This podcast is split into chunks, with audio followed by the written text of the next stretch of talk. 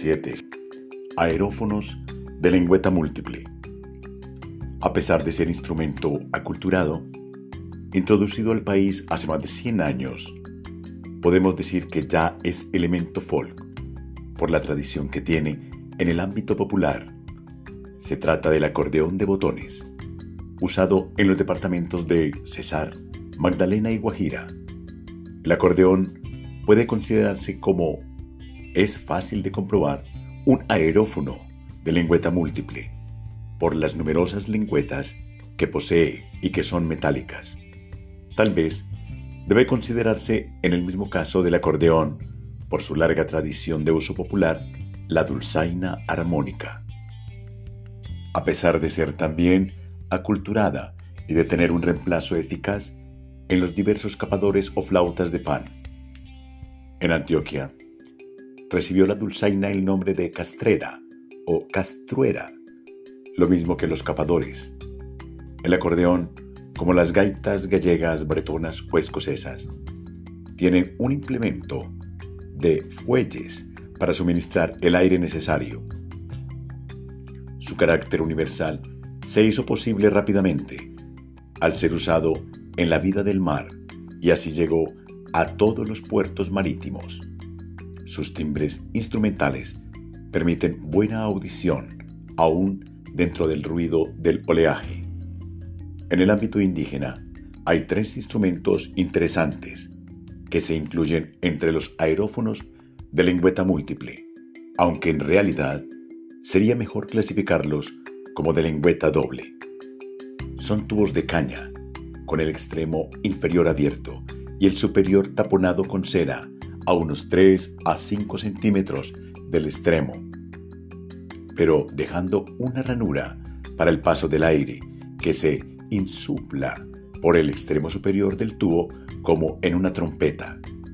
Un orificio rectangular de 4.5 centímetros por 1.5 centímetros abierto a unos 9 centímetros. Del extremo superior de salida parcial al aire insuplado. El mecanismo de fonación se establece al romperse la columna de aire que sale por la ranura contra una hoja en forma de lengüeta que cubre la mitad inferior de la ranura, anudándose sobre ella con un hilo de fibra vegetal.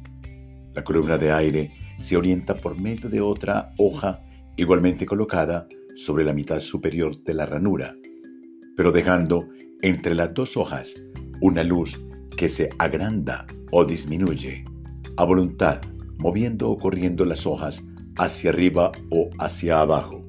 En el instrumento que mide unos 150 centímetros de largo por 2.5 a 3.5 centímetros de diámetro del tubo. Las dimensiones de detalle son las anotadas arriba para el Yapurutú o Mexte Palo de lo tucano. Este Yapurutú, lo mismo que el Miniafoná de los guanano, lleva un sector cubierto de dibujos grabados desde la distancia de 12 centímetros a partir del extremo inferior y hasta los 45 centímetros del mismo extremo.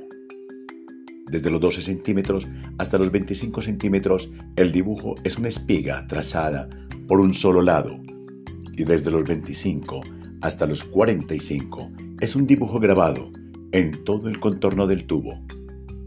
Un tercer instrumento de este tipo es el pedullo, o bifurcado de los tucano, este tubo de caña mide 87 centímetros de largo por 2 centímetros de diámetro. La ranura mide 4.5 centímetros de largo por 1 centímetro de ancho y está excavada a unos 18 centímetros del extremo superior. A unos 22 centímetros del extremo superior, el tubo del pedullo va abierto, dejando solo dos sectores de caña de 22 centímetros de largo por un centímetro de ancho. Estas dos tablillas de caña llevan arrolladas dos tiras de corteza de árbol que terminan sueltas a modo de colas que adornan el instrumento. La tela con que se hacen estas tiras son cortezas del árbol llamado tururí o majagua o marima. Las hojitas o lengüetas que tapan las ranuras se hacen de hojas secas de plantanilla o bijao, heliconias.